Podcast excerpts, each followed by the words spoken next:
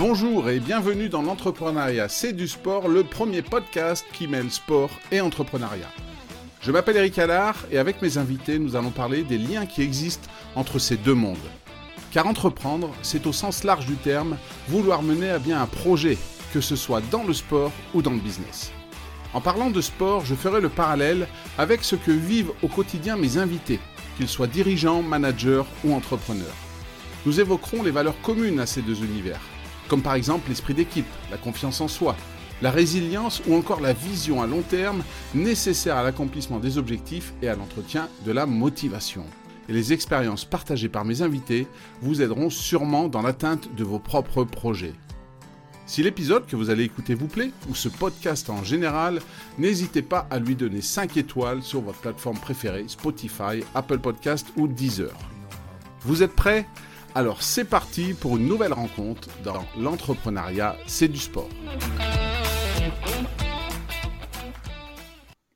Bonjour et bienvenue dans un nouvel épisode du podcast L'entrepreneuriat, c'est du sport.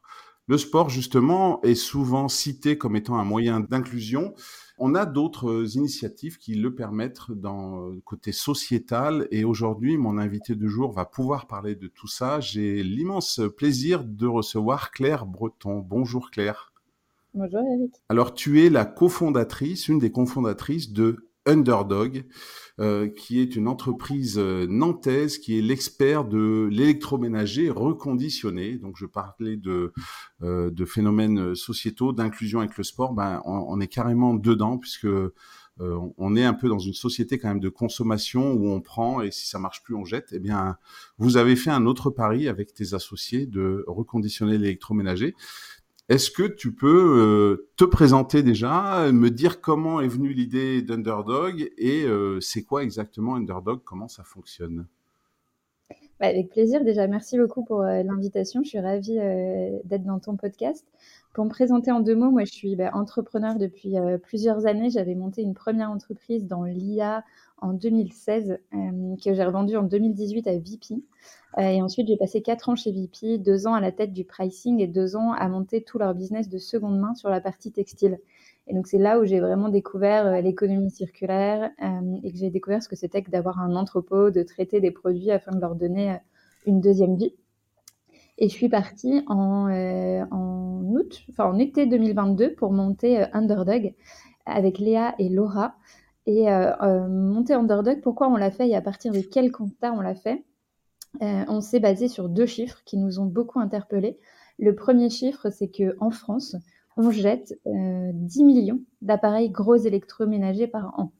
Si tu inclus le petit électroménager, ça fait 25 millions. Donc c'est juste énorme. Euh, on était hyper surprise de ce chiffre-là. Et le deuxième chiffre qu'on met en parallèle, c'est sur ces 10 millions d'appareils gros électroménagers jetés chaque année, il y en a seulement 3% qui sont réemployés. Il y en a 7% qui sont fléchés vers le réemploi et non vers le recyclage et 3% euh, sur ces 7 qui sont euh, véritablement euh, reconditionnés. Donc on s'est dit que c'était un énorme gâchis économique et écologique, bien sûr, et qu'il fallait faire quelque chose. Donc on a lancé Underdog et nous, on est reconditionneurs de gros électroménagers. Donc en fait, on récupère des lave-linges, des sèche-linges, des frigos, des caves à vent défectueuses.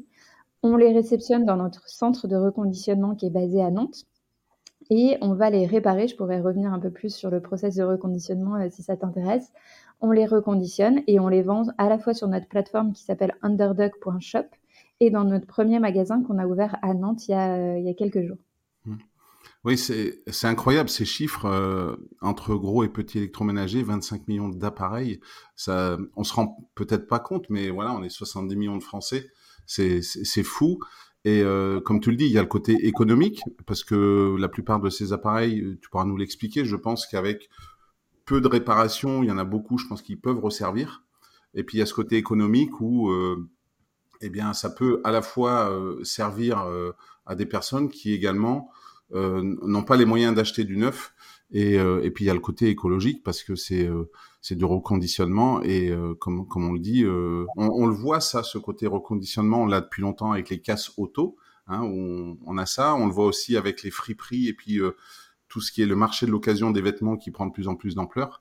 Aujourd'hui, ben, je suis très heureux de, de discuter avec toi de, de ce côté-là, gros électroménager.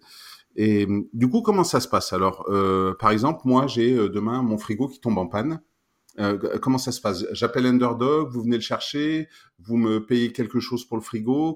Comment, quel, quel, est le principe de base et comment vous faites après, une fois qu'il est dans vos locaux, pour, pour le reconditionner le réparer? Alors, si tu as besoin d'un nouveau euh, lave-linge ou lave-vaisselle, tu, te rends sur le site et tu, en, choisis une référence Underdog. Donc, on a vraiment toute la gamme de produits que je t'ai cité tout à l'heure. Donc, euh, lave-vaisselle, sèche-linge, lave-linge, euh, frigo, cave à vin, congélateur, four. donc 100% reconditionné et nous on va te le livrer. Donc c'est livré et installé dans toute la France. Tous les produits sont garantis deux ans. Euh, et, en moyenne, on est à moins 30% par rapport aux produits neufs. Nous, comment ça se passe concrètement? On va récupérer des produits qui sont défectueux auprès de partenaires B2B, donc ça peut être des marques de gros électroménagers, des distributeurs, et aussi auprès des particuliers. À Nantes, on a un service de collecte de, de collecte de gros électroménagers qui est gratuit. Donc en fait, au lieu d'aller euh, à la déchetterie, de descendre vos étages ou de prendre votre voiture, vous prenez un créneau de deux heures et nous, on vient le chercher avec un, partenaire qui est en vélo en plus, donc c'est assez sympa et ça limite notre impact. Euh, on vient chercher ce produit-là, peu importe son état, et on va essayer de lui donner une deuxième vie. Donc nous, on réceptionne toutes nos machines ici dans notre euh, centre de reconditionnement. Euh, la première chose qu'on va faire, c'est qu'on va faire un diagnostic. On va, diagnostiquer la panne et on va identifier les pièces d'usure. une fois qu'on a fait ça, on va réparer la panne et on va changer les pièces d'usure si elles sont usées. Et il faut savoir qu'aujourd'hui, on arrive à donner une seconde vie à 70% des machines qu'on réceptionne. Les 30% restantes, on va les démanteler pour faire de la pièce détachée euh, et le reste des matériaux seront, euh, seront recyclés. Et donc sur les 70 machines qu'on arrive à réparer, donc on va réparer la panne, on va changer les pièces d'usure, Ensuite, on va les nettoyer de fond en comble, on va les tester en conditions réelles. Euh, et euh, une fois qu'elles sont testées et qu'elles sont validées par notre chef de la réparation, elles sont mises en ligne ou vendues dans notre magasin. Et euh, ce service de collecte de, matériel défectueux, aujourd'hui, il est juste à Nantes ou Oui. C'est ça, hein, c'est juste à Nantes? Tous nos clients peuvent avoir le service de reprise, c'est-à-dire que quand tu achètes un lave-vaisselle chez nous, on te reprend l'ancien. Et cet ancien va venir dans notre euh, centre de reconditionnement et on va essayer de lui donner une deuxième vie. Et, tu, me disais, tu, vous allez jusqu'au bout de la démarche, je trouve ça super intéressant. Donc la personne qui vient collecter à Nantes, euh, elle vient en vélo. Mmh. Et du coup, votre, votre centre, il, est où euh, Vous avez quel, quel rayon d'action? Parce que Nantes, alors ça reste une grosse ville, ça peut aller loin. il est prêt à faire 30 euh, km à vélo aller et retour pour venir chercher. Euh, s'il prend un frigo derrière, alors je suppose qu'il a une petite remorque, hein, il doit pas le mettre sur son dos, mais euh, ça, fait quand même vous fabriquez des athlètes en fait. donc il a un vélo électrique, il a une remorque. C'est donc c'est un, un, partenaire qui s'appelle Tout en vélo. Et donc ils vont sur Nantes et les communes adjacentes, donc Orvaux, Saint-Herblain pour ceux qui connaissent. donc maximum, il fait 10 km aller, 10 km retour. Et comment vous avez réussi en aussi peu de temps à, monter Underdog? Parce que tu le dis, c'est dans votre entrepôt, donc ça veut dire qu'il faut de la place, il faut, aussi des personnes euh, à recruter pour réparer, faut stocker les pièces détachées, faut être euh, en lien avec euh, des personnes qui puissent, si jamais c'est pas réparable, eh ben, recycler tout ce qui reste à la fin. comment vous avez réussi avec, avec Léa et Laura en si peu de temps à monter tout ça? Bah, écoute, la première étape, ça a été une levée de fonds parce qu'il faut de l'argent pour ouvrir un centre de reconditionnement. Euh, donc, on a commencé par cette levée. On a levé 3,8 millions d'euros auprès de fonds d'investissement et de business angels. Et cet argent, il nous a permis à la fois d'ouvrir le centre de reconditionnement qu'on a, donc qui est assez grand pour accueillir toutes nos opérations. On a 2700 euh, mètres carrés euh, situés bas Chantenay, donc dans Nantes. situation géniale. Cet argent, il nous a aussi permis, une fois qu'on avait le centre de reconditionnement, de recruter notre équipe à la fois en centrale, donc dans le bureau, l'équipe qui va gérer les opérations, le marketing, euh, l'approvisionnement et la tech, bien évidemment. Euh, et ensuite, ça nous a euh, permis de recruter toute l'équipe en entrepôt, donc techniciens, opérateurs, qui nous a permis de commencer à réparer les machines. Et tu vois, entre la levée de fonds et le lancement du site web, on a pris trois mois pour ouvrir ce centre pour recruter cette équipe et pour avoir une première centaine de machines réparées afin de lancer le, site correctement. Et aujourd'hui, Underdog, après quelques quelques mois de, de, fonctionnement. Ça représente quoi en termes de machines reconditionnées, vendues? Ça, ça représente quoi en termes de, de personnel Underdog? Vous êtes combien aujourd'hui? Aujourd'hui, on est 25. Donc, on est 15 en atelier, 10 dans les bureaux, dans une équipe centrale. Et aujourd'hui, on est capable de reconditionner 500 machines et on en vend euh, autant par mois. Donc, c'est des chiffres qui évoluent tous les mois puisqu'on est en forte croissance. Mais euh, le chiffre de, de, de janvier, c'est 500. Ah bah, une, superbe réussite qui, qui, a dû vous donner, demander pas mal d'énergie du coup. Euh, en parlant d'énergie, on a parlé de sport, de vélo, même s'ils sont électriques, il faut quand même pédaler. Euh, est-ce que toi, tu, est-ce que toi, tu fais du sport? Est-ce que tu as un sport de prédilection justement? Alors, je fais du sport. Euh, je fais du sport depuis toute petite. Là, en ce moment, je fais du sport plutôt à la salle, pour être totalement honnête, parce que c'est beaucoup plus pratique. Et je, j'allais dire, je m'impose une certaine discipline, mais en même temps, c'est un plaisir. Mais je, j'essaye d'y aller deux fois par euh, semaine, plus de courir euh, au moins une fois tous les deux semaines 10 km. Et, et, au tout début d'Underdog, j'avais du mal à avoir cette discipline-là, cette routine-là ce qui n'était pas euh, bon pour mon énergie. Donc j'ai remis, j'ai repris en main tout ça depuis euh, depuis bah, la rentrée scolaire depuis septembre. Et, euh, et pour moi, c'est essentiel d'avoir cette routine sportive. Ça te permet d'évacuer pas mal de pression, de te sentir beaucoup mieux dans ton corps, d'avoir l'esprit beaucoup plus clair. donc voilà, c'est essentiel. Mmh. Et, et, petite, tu avais un sport de prédilection, un sport où, où tu te disais, tiens, J'aimerais bien réussir. Est-ce que tu as fait de la compétition? Est-ce que tu as fait tout ça? Alors moi, j'ai toujours fait du basket. Euh, pour être totalement honnête, je ne l'ai pas fait en mode compétition. Euh, pourtant, j'étais dans une région où il y a beaucoup de basket et il y a beaucoup de, d'équipes de, haut niveau. Euh, je l'ai toujours fait pour le côté collectif et convivial. nous, on était entraînés par nos parents. Tu vois, mon père a été mon coach de basket pendant tout mon collège. C'était mes, copines j'habitais dans un petit village c'était mes copines du, collège qui étaient là qui étaient dans mon équipe et on l'a toujours fait pour ce côté collectif euh, un peu stratège aussi moi ça m'a toujours passionné le tu sais toutes les stratégies que tu mets en place et toutes les j'ai perdu le terme mais tu vois tout, toutes les combinaisons de passes que tu dois faire pour arriver à à, à, à marquer et donc moi j'étais pivot donc c'était assez c'était assez rigolo de voir comment toute l'équipe se met en place pour à, la fin te passer le ballon et, pour que tu essayes de marquer. Donc euh, c'est quelque chose qui m'a toujours, euh, j'ai toujours été curieuse de ce sport-là. Je l'ai pas fait à haut niveau pour, euh, pour être totalement honnête, mais j'adorais le faire. Hmm. Tu, tu, parles du basket comme cet aspect pas compétitif forcément, mais collectif. Est-ce que pour toi, quand tu as créé Underdog avec Léa et Laura, c'était important de ne pas y aller tout seul? Et est-ce que, est-ce que pour toi, dans ton esprit, créer, c'était, c'était avec du monde et, et forcément en équipe Ce côté entrepreneurial? Oui, je pense que c'est très très dur de monter une entreprise euh, tout seul et que c'est ça doit pas être drôle. euh, non, c'est le collectif chez Underdog, c'est une grosse grosse notion. À la fois pour le côté, euh, effectivement, je suis partie avec deux cofondatrices, on est trois et donc le collectif est important. Mais le collectif au sens large, c'est-à-dire qu'aujourd'hui, euh, on, Underdeck, c'est des personnes euh, ultra différentes. Tu vois, je te disais, il y a l'atelier, il y a les bureaux. Nous, ça a toujours été quelque chose de très important d'avoir une culture qui est commune et, et qu'on soit à côté. Tu vois, il n'y a pas, il n'y a pas les bureaux qui sont en plein centre de Nantes et l'atelier qui est hyper loin. Euh, on déjeune ensemble, on a des événements ensemble, on se dit bonjour tous les jours, enfin, on, et on se connaît, tu vois. Enfin, et pour moi, c'est quelque chose qui est très important. Et, tu, je trouve que c'est une mixité que tu retrouves dans le basket. C'est quelque chose qui est très, euh, je trouve que c'est un, sport qui est très euh, humble, qui, qui mixe beaucoup de, beaucoup de personnes, qui mixe. Enfin, je trouve ça hyper intéressant. Et, ce côté collectif et mixité, on l'a beaucoup chez Underdog et c'est quelque chose qu'on cultive.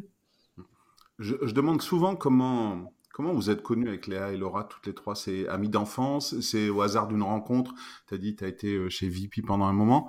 Euh, vous étiez peut-être toutes de Nantes. C'est quoi le, le, fait que toutes, toutes les trois vous dites, tiens, on va créer euh, quelque chose? On s'est connus chez Vipi. On a travaillé pendant plus de entre deux et trois ans ensemble. et, et, pourquoi on s'est lancé ensemble? Alors déjà, un, on était unis par des valeurs euh, communes, euh, à la fois, enfin, et surtout d'impact. donc ça, c'est ce qui, c'est notre moteur. Et deux, on savait qu'on travaillait très bien ensemble et on avait, on avait aussi une amitié à côté du, à côté de, du côté professionnel. donc c'est ce qui fait aujourd'hui notre le ciment de cette équipe. Euh, en parlant de basket, euh, il y a les Jeux à Paris dans quelques mois. Tu vas regarder le basket? C'est quelque chose qui, euh, le 3-3 ou le basket plus classique, c'est quelque chose qui va te t'intéresser? Je regarde un peu, un peu moins maintenant. Je regarde un peu de NBA, mais très rapidement. Et je vais peut-être regarder le 3-3, ça me passionne pas beaucoup, mais le classique, oui. Et est-ce que dans, dans les sportifs, basketteurs ou autres, est-ce qu'il y en a un ou une qui qui t'a inspiré peut-être plus jeune ou qui aujourd'hui t'inspire à la fois par euh, ses performances euh, sur le terrain, mais aussi peut-être par euh, ses engagements hors du terrain? Est-ce que que tu as un nom de sportif ou de sportive en tête? Écoute, moi, à l'époque, je regardais pas mal Tony Parker. il y a un moment. Mais tu vois, maintenant, il, revient sur la scène côté startup, donc l'histoire est bouclée. non, je regardais beaucoup ce qu'il faisait. Moi, ça m'impressionnait parce que je sais pas, c'était le petit Frenchie qui arrivait, euh, qui arrivait aux États-Unis et, qui, éclatait tout. Donc, euh, c'était assez incroyable. Euh, et donc, j'ai toujours, j'ai toujours été assez admirative de son parcours et maintenant aussi de son engagement. Tu vois, moi, je viens de Rouen et donc, tu as, un gros club à Rouen qui s'appelle la Chorale de Rouen, qui était en Pro A à l'époque. et donc, on avait souvent le derby avec Lasvel. Donc, il a racheté Lasvel. Donc, il a, il a racheté les ennemis, entre guillemets. je rigole. Euh, mais, euh, non, mais ce qu'il fait est assez, est assez génial. Et c'est vrai que Tony, euh, le petit Frenchie, parce que en fait, dans le monde des basketteurs, c'était pas le plus grand non plus. Hein, il doit faire 1m88 ou 89 de mémoire et une superbe reconversion d'entrepreneur. Tu l'as dit, euh, bien sûr dans, dans, le sport et dans le basket avec l'Asvel et puis la LDLC Arena, mais il a aussi, euh, il a aussi investi dans la station de ski à Villard-de-Lans. Aujourd'hui, il est, euh, il est aussi jury dans l'émission d'M6 qui va être mon associé. Et, et c'est vrai qu'il a ce côté à la fois euh, je, j'ai été un grand sportif, j'ai, j'ai gagné ce qui avait pratiquement le plus beau, le, le titre NBA quatre fois, mais je me reconvertis et, et, je le suis sur qui va être mon associé parce que j'aime bien le personnage aussi. Et a aussi des valeurs dont, dont tu parles. De, il investit pas juste pour faire de l'argent, mais il faut qu'il y ait derrière quelque chose. Et il, il en parle souvent. Il, il dit souvent euh, dans, dans cette émission, il propose tant d'argent pour 5, 10%. Et il dit, lui, moi, si je me sens investi, il faut que j'ai plus de pourcentage, je suis prêt à mettre plus avec des vraies valeurs et des vraies choses. J'ai vraiment envie de vous aider. J'aime bien cette mentalité et j'aime bien le personnage. Oui. Ouais, je trouve qu'il il apporte une, euh, oui, une dimension très, euh, très humble et euh, il veut vraiment être associé. Tu vois, il veut pas juste être business angel. et c'est très chouette de l'avoir sur cette émission. D'ailleurs, comment vous avez fait pour, euh, pour votre levée de fonds pour euh, 3 millions 8 euh, Est-ce que, hum, est-ce que le fait d'avoir été chez VP, ça ouvre un carnet d'adresses? Euh, Comment ça s'est passé? Je vous ai pas vu sur qui veut être mon associé. Vais peut-être raté un épisode, mais vous avez dû passer par d'autres canaux. Comment ça se passe? Comment comment on monte un tel dossier? Il y a peut-être des auditeurs qui montent une entreprise et se disent il faudrait que je lève des fonds. comment vous avez mis ça en place avec Léa et Laura? Bah, écoute, la première étape, c'est de construire ton business model et ton business plan, euh, de voir si tu as effectivement besoin de cash. Ça sert à rien de lever du fonds si, euh, si tu peux faire sans, bien évidemment. Et une fois que tu fais ça, tu construis un deck. Donc, dans ce deck, tu vas expliquer quelle est ta vision, ce que tu veux monter, quel est ton business plan, ton business model et combien d'argent euh, tu as besoin pour, pour monter ce business-là. Et moi, j'avais un début de carnet d'adresses avec la première entreprise que j'ai montée qui s'appelait daco.io. Euh, et ça ouvre, le fait d'avoir déjà monté une entreprise et de l'avoir vendue, ça ouvre aussi euh, plus de portes que quand tu commences, pour être tout à fait honnête. Et, donc moi, j'ai passé trois mois à faire cette première levée de fonds. J'ai rencontré euh, plus de 170 personnes entre des fonds, des business angels, pour les pitcher, pour leur expliquer ma vision et pour essayer de les convaincre de mettre de l'argent dans le projet. C'est un projet qui, honnêtement, coche pas toutes les cases de l'investissement. c'était, ça commençait à être le début de la crise de l'investissement. Et aujourd'hui, tu es sur un modèle qui est euh, industriel, qui nécessite un peu de capex. Tu n'es pas sur un, un SaaS classique euh, tech. Euh, et donc, c'est pour ça que j'ai vu autant de personnes, je pense. J'en ai convaincu une quarantaine, puisqu'aujourd'hui, on a principalement trois acteurs qui nous backent, mais aussi une trentaine de business angels. et en fait, il faut répéter ton pitch, aller voir, les convaincre. Et puis, et puis au bout de trois mois, tu arrives à, à revenir 3,8 millions d'euros. Une belle réussite. Et comment vous répartissez les rôles aujourd'hui euh, entre vous trois en termes de management? Est-ce que, est que chacun a un rôle bien défini, mais vous avez quand même des réunions où, vous échangez? Euh, C'est quoi toi ton rôle clair? Est-ce que Léa et Laura ont un rôle bien particulier, peut-être dans la com, dans le marketing, dans tout ça? Comment vous êtes organisé en termes de management pour, euh, au total, tu l'as dit, 25 personnes à gérer? Euh, yes, donc Léa, elle s'occupe de toutes les opérations, donc elle euh, gère tout l'entrepôt. Euh, donc ça va de la réception de la machine au reconditionnement, en passant par la mise en ligne, le transport et le service après-vente. Donc elle a une équipe à la fois dans les bureaux, donc qui sont des ops managers, et aussi bah, toute l'équipe de techniciens et de manutentionnaires qui s'occupent véritablement des machines. et, et, pourquoi elle, elle occupe ce rôle-là? Parce qu'elle était aussi, on appelle ça COO, donc c'est directrice des opérations sur Recycle, donc la seconde main de VP qu'on a, qu'on a monté ensemble. Donc elle connaît bien les entrepôts et, leur fonctionnement. Euh, et Laura, Laura c'était une des directrices commerciales de VP, donc euh, elle a toujours eu l'habitude de gérer des partenariats. Donc elle s'occupe euh, de l'approvisionnement des machines défectueuses. Donc c'est elle qui fait, qui fait en sorte que bah, on ait assez de machines défectueuses pour faire fonctionner l'entrepôt. Et elle s'occupe aussi de tout le côté finance. Et donc moi, à côté, j'ai euh, marketing, euh, relations presse, relations investisseurs et stratégie. Et tout ça s'organise bien entre vous? Oui, oui. Euh, écoute, on n'est on n'est pas encore ultra nombreux, donc on a tous le même niveau d'information. On a des routines toutes les semaines qui nous permettent bah, de, de partager nos challenges du moment et nos challenges plus long terme. Donc on a un, un weekly entre nous tous les lundis, tous les mardis avec toute l'équipe. Euh, ce qui nous permet euh, bah, de nous aider, d'avoir, euh, quand on parlait du collectif tout à l'heure, je pense que le collectif, ça passe aussi par le fait que tu repartages, j'allais dire quotidiennement, mais quasi quotidiennement, ton ambition, tes challenges, que tu, de, que tu demandes de l'aide, que tu, que tu partages les points bloquants et que tu viennes en aide à d'autres, personnes, même si c'est pas ton périmètre. Donc c'est important qu'on ait toutes ces routines qui nous permettent de, de partager nos challenges, tout simplement. Et surtout que je suppose qu'aujourd'hui, vous êtes dans une phase de croissance et ça peut aller vite. Et il y a aussi ces routines qui permettent de ne pas se laisser dépasser. De, le temps passe vite. On est déjà euh, mi-février. Alors j'ai l'impression que le jour de l'an, c'était hier. Euh, et, ça, ça, permet aussi de se dire, ben, attention, parce que là, on fait, euh, tu l'as dit, 500 machines par mois. On n'est pas à l'abri, entre guillemets, qu'on en fasse 2000 dans 6, 8 mois. Et il faut qu'on ait cette capacité. Il faut qu'on prévoit peut-être euh, non pas seulement par une levée de fonds, mais aussi par euh, de l'embauche de techniciens, euh, etc. Donc, toutes ces routines permettent de, prévoir tout ça Exactement. Et donc, tu vois, on a, des rôles, dans la répartition des rôles, c'est plus mon rôle de, dire attention, dans quelques mois, on fera, tant de machines et donc il faut mettre en place des choses maintenant pour que, ça puisse se faire. et, le, le, rôle de Léa et Laura, c'est plus de de s'assurer que euh, bah, au day to day on arrive à faire ce qu'on arrive. On a un métier qui est dur qui a beaucoup de tu vois on a beaucoup de métiers euh, au sein de notre métier entre guillemets. Il faut qu'on sache approvisionner il faut qu'on sache reconditionner il faut qu'on sache travailler avec des transporteurs faire de l'expédition il faut qu'on sache répondre à nos clients avec un service client qui est réactif. Il faut qu'on aille chercher la croissance par un marketing qui est euh, efficace. On vend en ligne on vend en magasin. Donc c'est des métiers qui sont ultra différents à chaque fois. Donc L'équipe de 10 personnes qu'on a en centrale, elle est focalisée sur euh, tous les jours délivrer ce qu'on a à délivrer et le faire le mieux possible.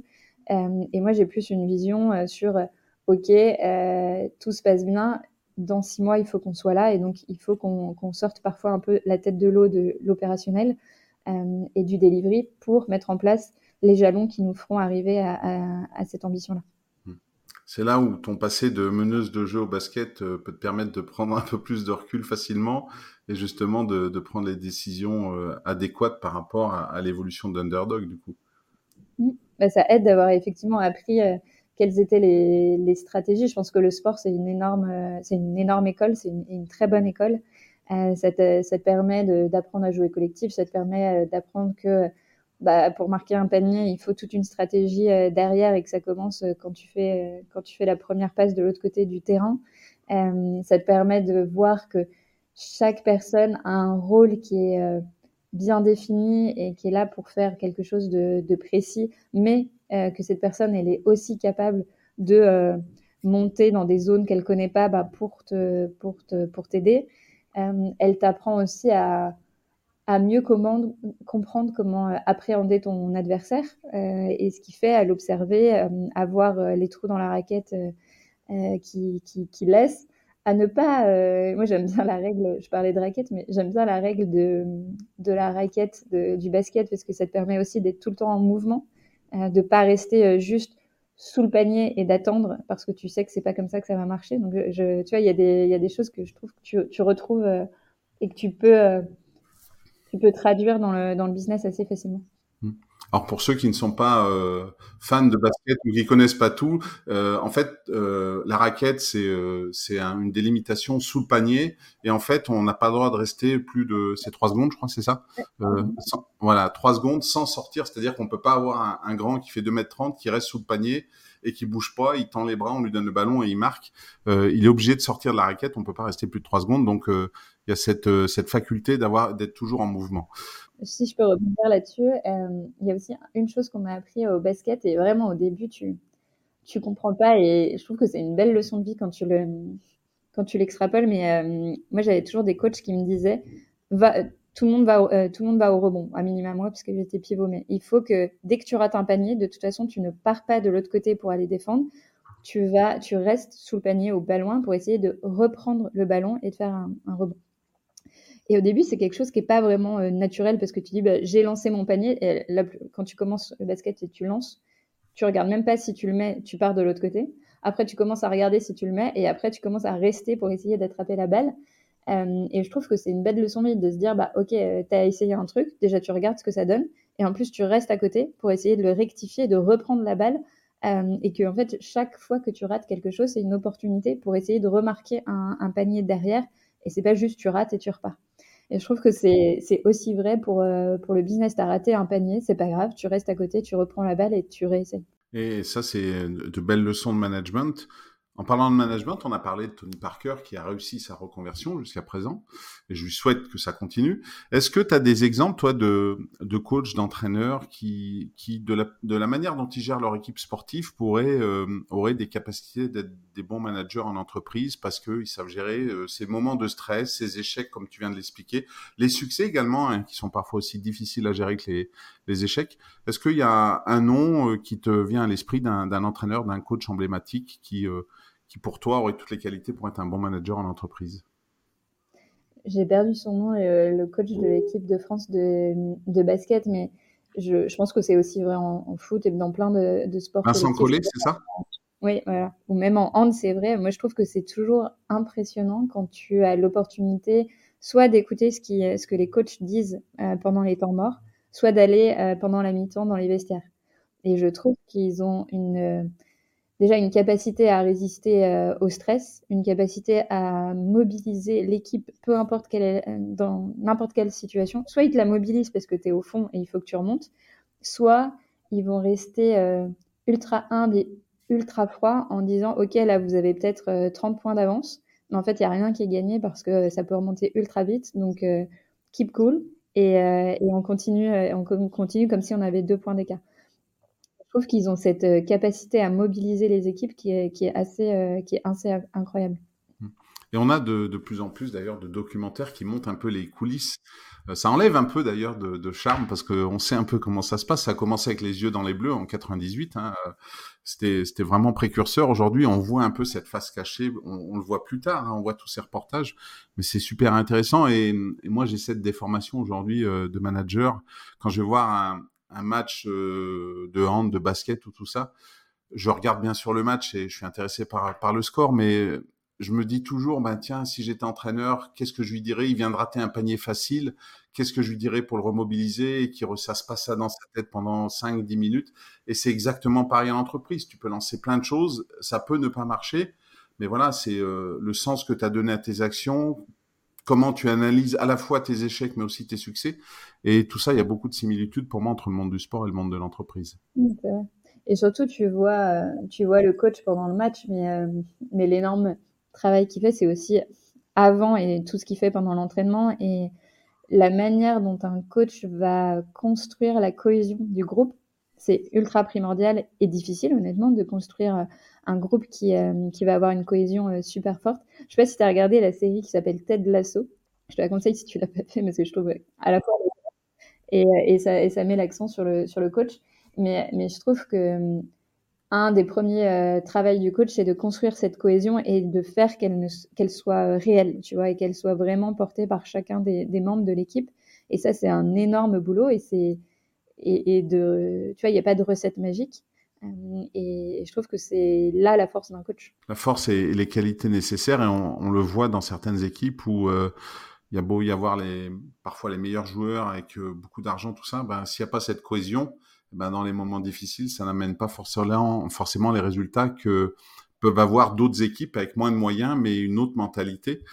Et, et du coup, dans toutes ces qualités qu'on a pu évoquer euh, jusqu'à présent sur le côté entrepreneurial ou sportif, est-ce qu'il y en a une, toi, que tu associes aux sportifs de haut niveau que tu n'as pas et que tu aimerais euh, avoir dans ton quotidien aujourd'hui de CEO d'Underdog? Alors, je pense l'avoir un tout petit peu, mais pas du tout à leur échelle, mais ils ont une discipline de incroyable. Enfin, tu vois, tous les, tous les sportifs de, de haut niveau, pardon, euh, enfin, c'est beaucoup, de, beaucoup de discipline, c'est beaucoup de travail. Je pense que quand tu es entrepreneur, tu as beaucoup de travail, tu as beaucoup de discipline aussi.